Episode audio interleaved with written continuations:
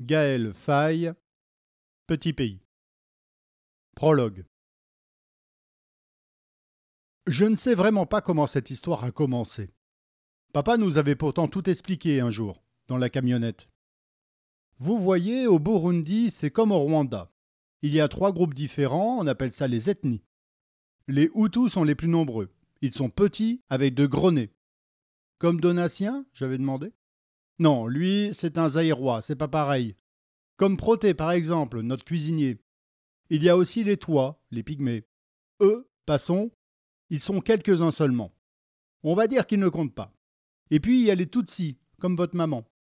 Ils sont beaucoup moins nombreux que les Hutus, ils sont grands et maigres avec des nez fins, et on ne sait jamais ce qu'ils ont dans la tête. Toi, Gabriel, avait-il dit en me pointant du doigt, tu es un vrai Tutsi. On ne sait jamais ce que tu penses. Là, moi non plus, je ne savais pas ce que je pensais. De toute façon, que peut-on penser de tout ça? Alors j'ai demandé. La guerre entre les Tutsis et les Hutus, c'est parce qu'ils n'ont pas le même territoire? Non, ça n'est pas ça. Ils ont le même pays. Alors, ils n'ont pas la même langue? Si, ils parlent la même langue. Alors, ils n'ont pas le même Dieu? Si, ils ont le même Dieu. Alors, euh, pourquoi se font-ils la guerre? Parce qu'ils n'ont pas le même nez. La discussion s'était arrêtée là. C'était quand même étrange cette affaire. Je crois que papa non plus n'y comprenait pas grand-chose. À partir de ce jour-là, j'ai commencé à regarder le nez et la taille des gens dans la rue. Quand on faisait des courses dans le centre-ville avec ma petite sœur Anna, on essayait discrètement de deviner qui était Hutu ou Tutsi. On chuchotait. Lui avec le pantalon blanc, c'est un Hutu. Il est petit avec un gros nez. Ouais, et lui là-bas, avec le chapeau, il est immense, tout maigre, avec un nez tout fin, c'est un Tutsi. Et lui là-bas, avec la chemise rayée, c'est un Hutu. Mais non, regarde, il est grand et maigre. Oui, mais il a un gros nez. C'est là qu'on s'est mis à douter de cette histoire d'ethnie. Et puis, papa ne voulait pas qu'on en parle. Pour lui, les enfants ne devaient pas se mêler de politique. Mais on n'a pas pu faire autrement. Cette étrange atmosphère enflait de jour en jour. Même à l'école, les copains commençaient à se chamailler à tout bout de champ en se traitant de Hutu ou de Tutsi.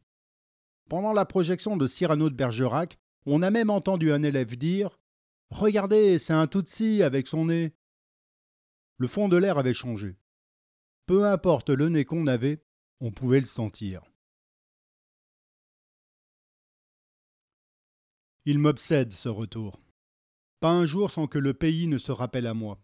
Un bruit furtif, une odeur diffuse, une lumière d'après-midi, un geste, un silence parfois suffisent à réveiller le souvenir de l'enfance. Tu n'y trouveras rien, à part des fantômes et un tas de ruines, ne cesse de me répéter Anna qui ne veut plus jamais entendre parler de ce pays maudit.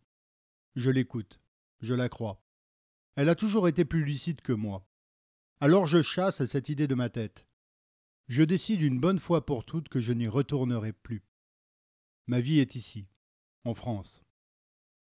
Je n'habite plus nulle part. Habiter signifie se fondre charnellement dans la topographie d'un lieu, l'anfractuosité de l'environnement. Ici, rien de tout ça. Je ne fais que passer. Je loge, je crèche, je squatte. Ma cité dortoir est fonctionnelle.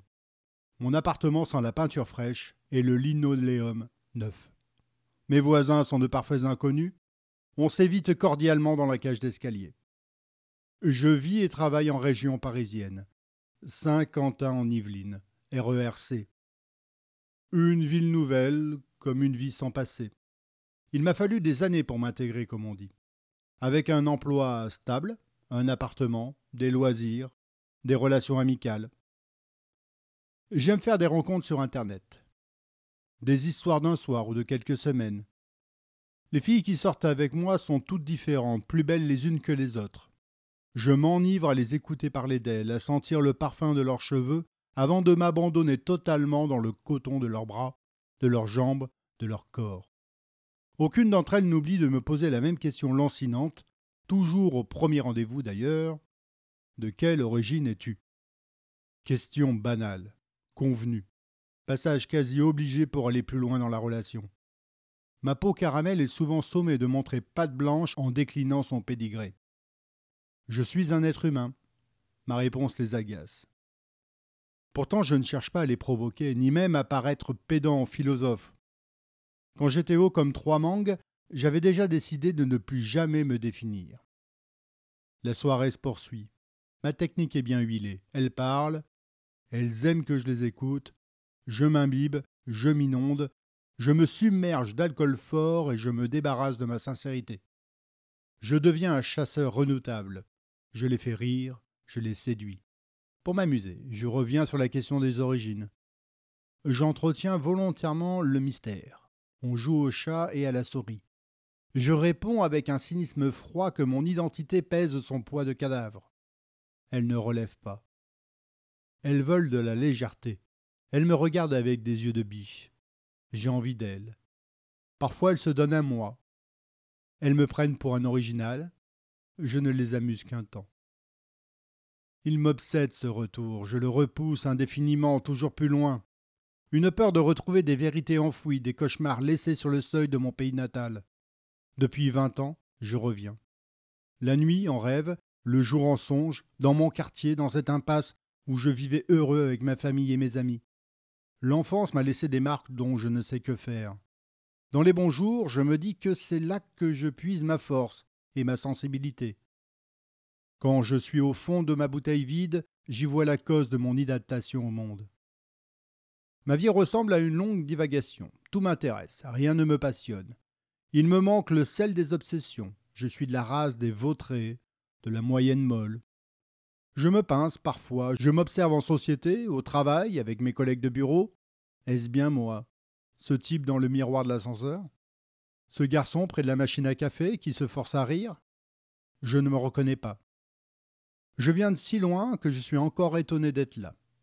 Mes collègues parlent de la météo et du programme télé, je ne les écoute plus. Je respire mal.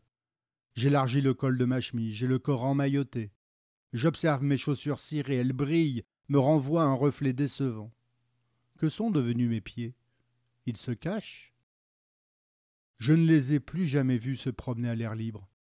Je m'approche de la fenêtre, le ciel est bas, il pleut un crachin gris et gluant. Il n'y a aucun manguier dans le petit parc coincé entre le centre commercial et les lignes de chemin de fer. Ce soir-là, en sortant du travail, je cours me réfugier dans le premier bar en face de la gare. Je m'assois devant le baby-foot et je commande un whisky pour fêter mes 33 ans. Je tente de joindre Anna sur son portable, elle ne répond pas. Je m'acharne. Compose son numéro à plusieurs reprises. Je finis par me rappeler qu'elle est en voyage d'affaires à Londres. Je veux lui raconter, lui dire pour le coup de fil de ce matin. Ça doit être un signe du destin, je dois y retourner ne serait-ce que pour en avoir le cœur net. Solder une bonne fois pour toutes cette histoire qui me hante. Refermer la porte derrière moi pour toujours. Je commande un autre whisky. Le bruit de la télévision au-dessus du bar couvre un instant le cours de ma pensée. Une chaîne d'infos en continu diffuse des images d'êtres humains fuyant la guerre. J'observe leur embarcation de fortune accostée sur le sol européen. Les enfants qui en sortent sont transit froids, affamés, déshydratés. Ils jouent leur vie sur le terrain de la folie du monde. Je les regarde, confortablement installés là dans la tribune présidentielle, un whisky à la main. L'opinion publique pensera qu'ils ont fui l'enfer pour trouver l'Eldorado. Foutaise. On ne dira rien du pays en eux. La poésie n'est pas de l'information. Pourtant, c'est la seule chose qu'un être humain retiendra de son passage sur Terre. Je détourne le regard de ces images. Elles disent le réel, pas la vérité. Ces enfants l'écriront peut-être un jour. Je me sens triste comme une aire d'autoroute vide en hiver. C'est chaque fois la même chose, le jour de mon anniversaire, une lourde mélancolie s'abat sur moi comme une pluie tropicale quand je pense à papa, maman, les copains, et à cette fête d'éternité autour du crocodile éventré au fond du jardin. 1. Je ne connaîtrai jamais les véritables raisons de la séparation de mes parents. Il devait pourtant y avoir un profond malentendu dès le départ, un vice de fabrication dans leur rencontre, un astérix que personne n'avait vu ou voulu voir. Au temps d'avant, mes parents étaient jeunes et beaux. Des cœurs gonflés d'espoir comme le soleil des indépendances. Fallait voir. Le jour de leur mariage, Papa n'en revenait pas de lui avoir passé la bague au doigt. Bien sûr, il avait un certain charme, le paternel, avec ses yeux verts tranchants, ses cheveux châtain clair veinés de blond et sa stature de viking. Mais il n'arrivait pas à la cheville de maman. Et c'était quelque chose, les chevilles de maman. Ça inaugurait de longues jambes effilées qui mettaient des fusils dans le regard des femmes et des persiennes entr'ouvertes devant celui des hommes. Papa était un petit Français du Jura, arrivé en Afrique par hasard pour effectuer son service civil. Il venait d'un patelin dans les montagnes qui ressemblait à s'y méprendre au paysage de Burundi, mais chez lui, il n'y en avait pas des femmes avec l'allure de maman, des roseaux d'eau douce à la silhouette fuselée, des beautés sveltes comme des gratte-ciel à la peau noire ébène et aux grands yeux de vache en col. Fallait entendre. Le jour de leur mariage, la rumba insouciante s'échappait de guitares mal accordées. Le bonheur sifflotait des airs de cha-cha-cha sous un ciel piqué d'étoiles. C'était tout vu. Il n'y avait plus qu'à. Aimer, vivre, rire, exister, toujours tout droit sans s'arrêter, jusqu'au bout de la piste, et même un peu plus. Seulement mes parents étaient des adolescents paumés à qui l'on demande subitement de devenir des adultes responsables. Ils sortaient à peine de leur puberté, de leurs hormones, de leur nuit blanche, qu'il fallait déjà débarrasser les cadavres de bouteilles sifflées, vider les culs de joint des cendriers, ranger dans leurs pochettes les vinyles de rock psychédéliques, plier les pantalons pattes def et les chemises indiennes. La cloche avait sonné. Les enfants, les impôts, les obligations, les soucis sont arrivés, trop tôt, trop vite, et avec eux le doute et les coupeurs de route, les dictateurs et les coups d'État, les programmes d'ajustement structurel, les renoncements aux idéaux, les matins qui peinent à se lever, le soleil qui traîne chaque jour un peu plus dans son lit. Le réel s'est imposé, rude, féroce. La nonchalance des débuts s'est muée en cadence tyrannique comme le tic-tac implacable d'une pendule. Le naturel s'est pris pour un boomerang et mes parents l'ont reçu en plein visage. Comprenant qu'ils avaient confondu le désir et l'amour, et que chacun avait fabriqué les qualités de l'autre. Ils n'avaient pas partagé leur rêve, simplement leur illusion.